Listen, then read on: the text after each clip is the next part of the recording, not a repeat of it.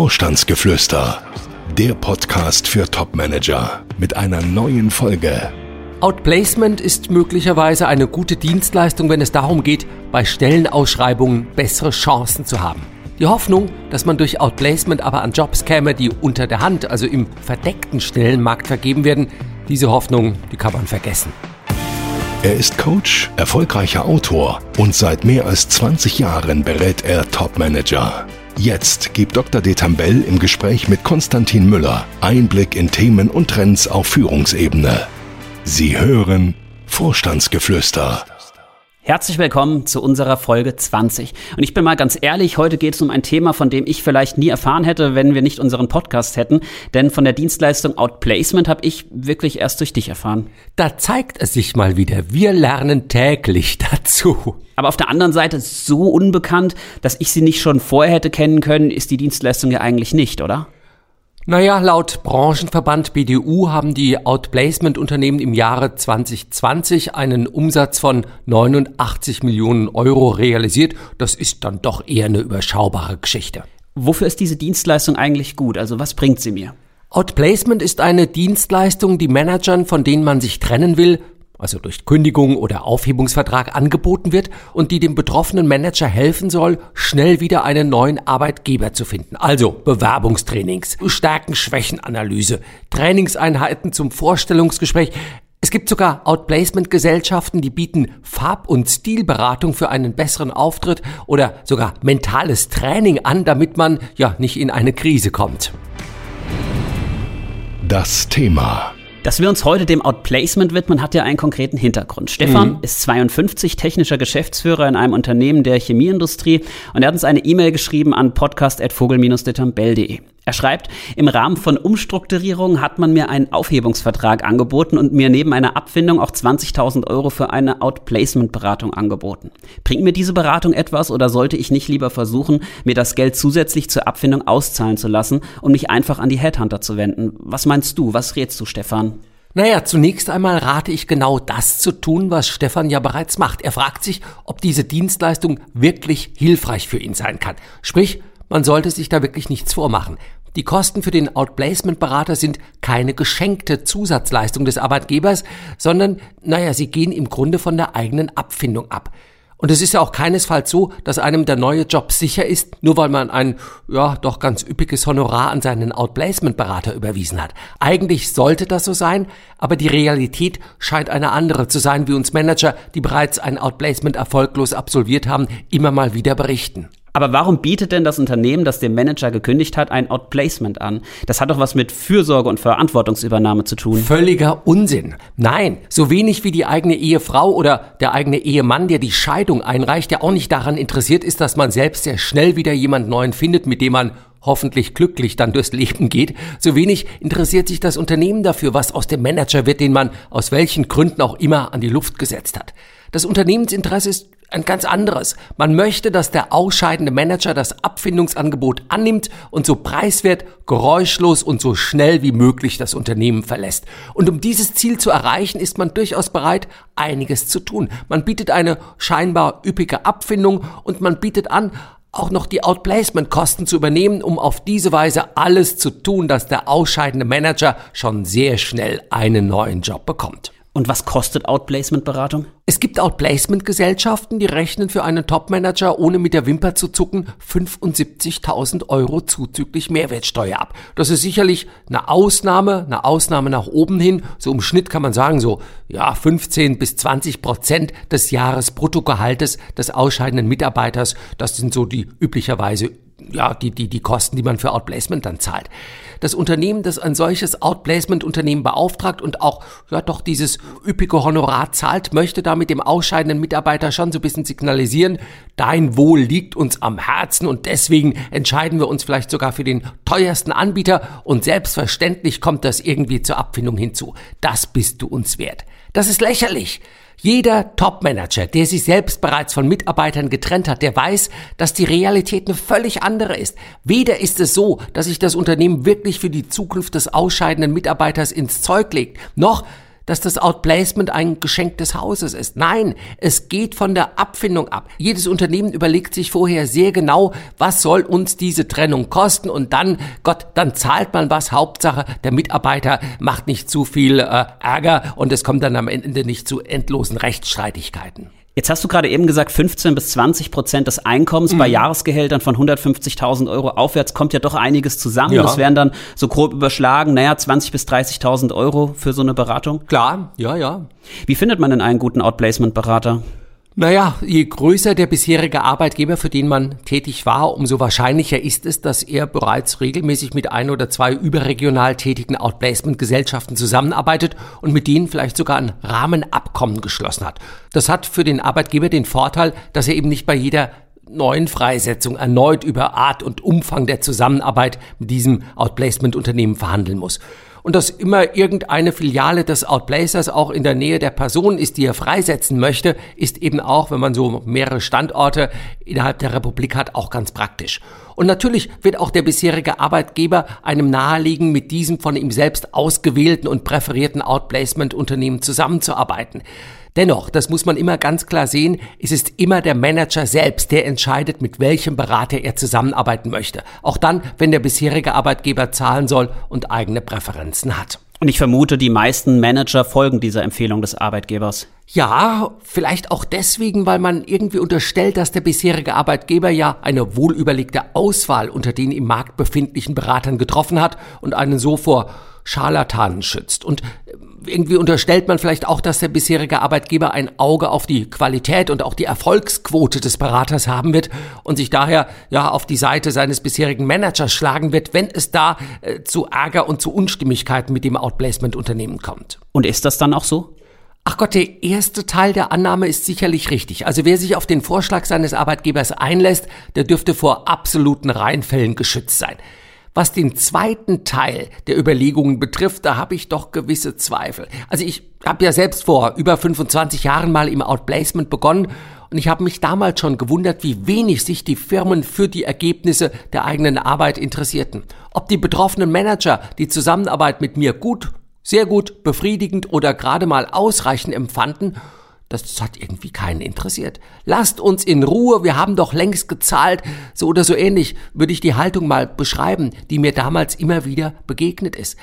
Klar, ich kann hier nicht für alle Branchen und alle Firmen sprechen, aber mein Eindruck ist nach wie vor, dass von Seiten der beauftragenden Firmen keine systematische und konsequente Qualitätskontrolle stattfindet. Man sollte also als Manager, der solche Beratungsleistung über sein Unternehmen vermittelt bekam, besser nicht davon ausgehen, dass man im Problemfall mit der Rückendeckung des bisherigen Arbeitgebers rechnen kann. Der hat seinen Teil der Abmachung erfüllt, er hat den Berater beauftragt, er hat bezahlt und alles andere um Gottes Willen, komm, da will er nichts mehr mit zu tun haben. Ich habe in Vorbereitung auf unseren heutigen Podcast auch gelesen, dass manche Outplacement-Gesellschaften in der Personalberatung tätig sind. Genau. Und vermutlich deswegen werden auch viele Manager den Schluss ziehen, naja, dann ist ja einer zügigen Vermittlung, da steht ihm ja nichts mehr im Wege. Und das stimmt nicht? nee, von wegen.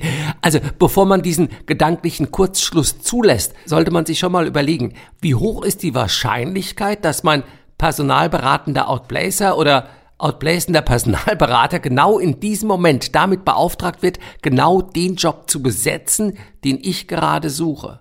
Nee, die Wahrscheinlichkeit ist überaus gering. Es sei denn, man sucht eben keine Führungsposition oder beim nächsten Job kommt es eben nicht ganz so genau darauf an. Oder es stört mich nicht, dass ich in ein paar Monaten schon wieder mir was anderes suchen muss, weil eben dieser Job wirklich eine Zitrone war. Nee, bevor man den Füllfederhalter zückt, um einen solchen Outplacement-Vertrag zu unterschreiben und damit ja einen Teil der eigenen Abfindung an diesen Outplacement-Berater zu überweisen, sollte man sich schon wirklich fragen, ob das gut gehen kann, eine Beratungsgesellschaft zu beauftragen, die irgendwie beide Seiten abkassiert. Auf den Punkt formuliert. Ja, Daniel, worauf sollte man denn achten, bevor man sich für einen Outplacement-Berater entscheidet?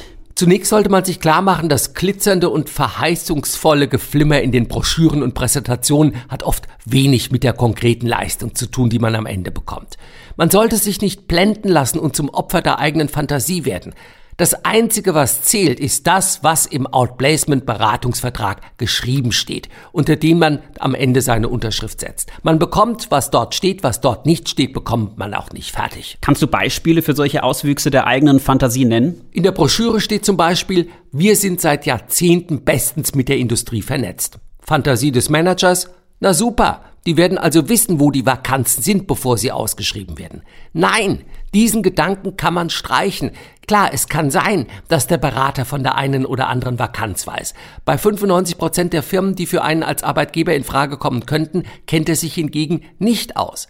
Die Firmen melden doch nicht ihre Führungskräfte-Vakanzen der Bundesagentur für Arbeit oder gar noch dem Outplacement-Berater. Nee, machen sie nicht. Ich habe gesehen, viele Outplacement-Gesellschaften werben ja auch mit einem Zugang zu einer eigenen Datenbank mit über 4500 Personalberaternamen. Auch so ein Thema. Der Manager, der das liest, denkt sich, toll, ich kenne nur zehn Beraternamen. Unglaublich, welches Potenzial ich mir da entgehen lasse, wenn ich das Angebot ausschlage. Nein, nein, nein. Man sollte sich nicht von der Suggestivkraft solch wuchtiger Zahlen beirren lassen. Wie ist das denn mit den Kontakten der Outplacement-Berater zu Headhuntern? Die müssten doch eigentlich beidseitig gut vernetzt sein, oder? Zumindest könnte man auf diese Idee kommen, wenn man liest, wir sind seit Jahrzehnten mit den 500 wichtigsten Headhuntern vernetzt und kennen viele davon persönlich. Klar, da denkt man sich, na, dann dürften die ja große Teile des Führungskräftemarktes im Sack haben. Nein, auch diesen Gedanken sollte man streichen. Der Anteil der Headhunter bei der Besetzung von Führungspositionen ist weitaus geringer, als man das denkt.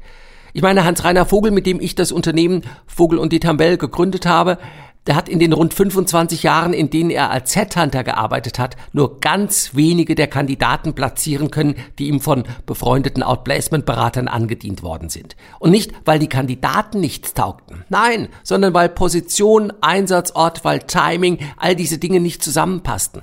Headhunter-Kontakte sind gut, sie sind nützlich und zielführend, wenn man Zeit hat und warten kann. Aber nur dann. Was mir bei der Durchsicht der Angebote auch so aufgefallen ist, dass die meisten größeren Beratungsgesellschaften ja sogar Psychologen unter ihren Beratern haben. Das muss nicht schlimm sein.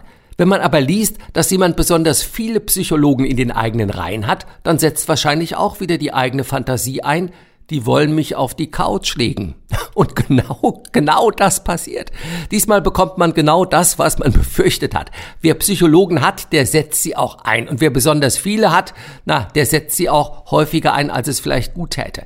Also, wenn man nicht selbst zum Objekt psychologischer Beratung werden will, dann sollte man vielleicht nicht gerade zu einem Outplacement-Berater gehen, der gesteigerten Wert auf psychologische Beratung legt. Falls man ein psychisches Problem hat, also Suchtproblem, Burnout, Depression, dann wäre es sowieso besser, man ginge nicht ähm, zum Outplacement-Berater, sondern würde das Problem erstmal mit einem echten Psychologen lösen, bevor man sich dann einem neuen Job zuwendet. Ganz entscheidend ist doch sowieso, welchen fachlichen und persönlichen Hintergrund der Berater hat. Genau so ist es. Die Beratungsgesellschaft kann noch so gut sein, wenn man einen Berater erwischt, der nicht gut zu einem selbst passt, dann hat man wenig davon, dass die Beratungsgesellschaft insgesamt einen guten Ruf hat. Derjenige, der einem die Leistungen vor der Unterschrift präsentiert und auch schmackhaft macht, also der das Verkaufsgespräch in diesem Outplacement-Unternehmen führt, der ist ja häufig auch nicht derjenige, der einen dann nachher auch persönlich betreut. Das wird im Vorfeld einer Zusammenarbeit vielleicht nicht immer ausreichend deutlich formuliert. Auch da würde Nachfragen helfen. Ja, und damit kommen wir auch wieder zurück zu Stefan 52, der uns ja den Anstoß für diese Podcast-Folge gegeben hat. Er hat uns gefragt, ob er sich von seinem Unternehmen die Outplacement-Beratung bezahlen lassen soll oder nicht. Was rätst du ihm? Ach Gott, ich sag's mal so. Sicherlich wird die Outplacement-Beratung Stefan helfen können, besser aufzutreten in den Vorstellungsgesprächen. Sicherlich wird die Outplacement-Beratung auch hilfreich sein, wenn es darum geht, Anschreiben und Lebenslauf zu formulieren. Es ist vielleicht auch nicht verkehrt, wenn man irgendwann mal in so einem Bewerbungsprozess einfach den Berater anrufen kann und sich bei ihm mal ja ausheulen kann, so will ich das mal sagen. Aber man muss eines sehen. Stefan, auf dem Level, wo er ist, er findet ja kaum noch Stellen im offenen Stellenmarkt. Das heißt, was hilft es, wenn ich nachher tolle Bewerbungsunterlagen habe, wenn das Anschreiben super ist, der Lebenslauf auch und wenn ich bestens vorbereitet bin für die Vorstellungsgespräche, wenn ich gar keine Chance habe, an solchen Vorstellungsgesprächen teilzunehmen, weil es einfach keine Stellenausschreibung gibt. Daher, ich glaube, ja, wenn es so um die Basics geht, also wirklich darum geht, Anschreiben, Lebenslauf, Vorstellungsgespräch und so ein bisschen was über sich zu erfahren, alles gut. Wenn Stefan aber feststellt, dass es im offenen Stellenmarkt kaum noch Stellen gibt, die für ihn passen, dann, ähm, ja, ich glaube, dann bietet Outplacement möglicherweise etwas zu wenig für ihn, weil dann bräuchte er jemand, der ihm diesen verdeckten Stellenmarkt erschließt. Ihr Ratschlag. Das heißt, du rätst grundsätzlich von Outplacement ab oder jetzt nur in diesem speziellen Fall von Stefan? Ach, ich sag's mal so. Outplacement ist eine Dienstleistung, die dabei hilft, die eigenen Stärken und Schwächen zu erkennen, die Bewerbungsunterlagen aufzupolieren, den Blick für die passenden Stellenausschreibungen zu schärfen, bei der Verarbeitung vielleicht auch des Jobverlustes, des Trennungsschmerzes zu helfen und ja, vielleicht auch, wenn es darum geht, eine grundlegend neue berufliche Ausrichtung vorzunehmen, dann kann Outplacement auch nicht verkehrt sein. Aus meiner Sicht ist Outplacement daher für Fach- und Führungskräfte ach, so bis zu einem Jahreseinkommen von über den Daumen gepeilt 130.000 Euro durchaus hilfreich. Bei Personen aber, deren Job nicht mehr offen ausgeschrieben wird, was bei einem Jahresgehalt von circa 160.000 Euro aufwärts der Fall ist, da hilft es ich habe es eben schon mal formuliert, wenig, wenn man sich der eigenen Stärken und Schwächen bewusst wird, schön gestaltete Bewerbungsunterlagen hat und so weiter. Nein, wenn es keine Stellen gibt, auf die man sich bewerben kann und das gesammelte Bewerbungswissen auch nicht anwenden kann, dann wird man sich wie ein Wettkämpfer fühlen, den man äh, für Wettkämpfe fit gemacht hat, der aber keine Gelegenheit bekommt, an einem solchen Wettkampf teilzunehmen. Und bevor jetzt auch schon wieder Schluss ist für heute, eine Ihrer Fragen bekommen wir sicherlich noch beantwortet. Fragen an Dr. Detambell. Jan-Erik ist 42 Jahre alt und er schreibt, seine Frau möchte, dass er ein Sabbatjahr nimmt und sich in dieser Zeit um die Kinder kümmert. Seine Frage ist, wie akzeptiert ist ein solches Sabbatjahr? Schadet das seiner Karriere? Da muss ich ja mal schmunzeln. Seine Frau möchte. Also ich würde mal zurückfragen, will er es denn selbst? Also, wenn es nur seine Frau möchte, dann kann ich ihm dann nur von abraten. Also klar, da muss er auch mit seiner Frau reden, wie die beiden das miteinander vereinbaren.